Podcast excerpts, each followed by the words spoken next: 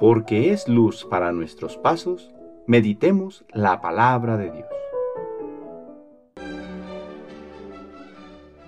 Del Santo Evangelio según San Lucas, capítulo 12, versículos del 49 al 53. En aquel tiempo Jesús dijo a sus discípulos, He venido a traer fuego a la tierra, y cuánto desearía que ya estuviera ardiendo. Tengo que recibir un bautismo, y cómo me angustio mientras llega. ¿Piensan acaso que he venido a traer paz a la tierra? De ningún modo. No he venido a traer la paz, sino la división. De aquí en adelante, de cinco que haya en una familia, estarán divididos tres contra dos y dos contra tres.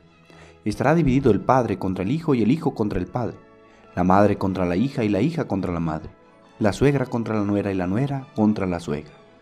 Palabra del Señor.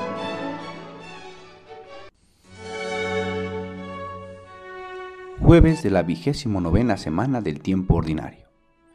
He venido a traer fuego a la tierra. Jesús nos habla de un deseo profundo de su corazón, que este mundo sea abrazado por el fuego de su presencia, por el ardor de su amor.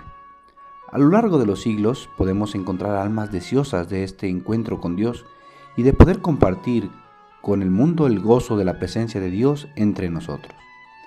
Ardor que comienza en la propia alma, que quema por dentro y no permite que la persona se quede callada ante la indiferencia de los demás. Experiencia que viven los padres que quieren que sus hijos conozcan a Dios y lo amen. O de los hijos que al ver la indiferencia de sus padres ante Dios, quisieran que ellos también lo amaran. Es precisamente fruto de este amor que surge la división y la oposición de la que nos habla el Evangelio, pues pareciera que se hablan dos idiomas diferentes Mientras que una persona se esmera por agradar a Dios, la otra se queda como clavada en las cosas del mundo y ahí surge la lucha y la tensión. Señor, ¿cómo sería el mundo si todos te conocieran? ¿Cómo sería si todos te amaran? Dios no nos pide cambiar el mundo, pues parecería una misión imposible.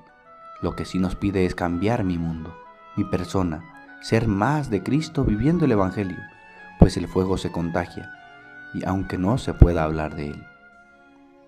Y empezando por uno mismo, se podrá también cambiar al mundo. El Señor esté con ustedes. La bendición de Dios Todopoderoso, Padre, Hijo y Espíritu Santo, descienda sobre ustedes y les acompañe siempre. Que tengan buen día.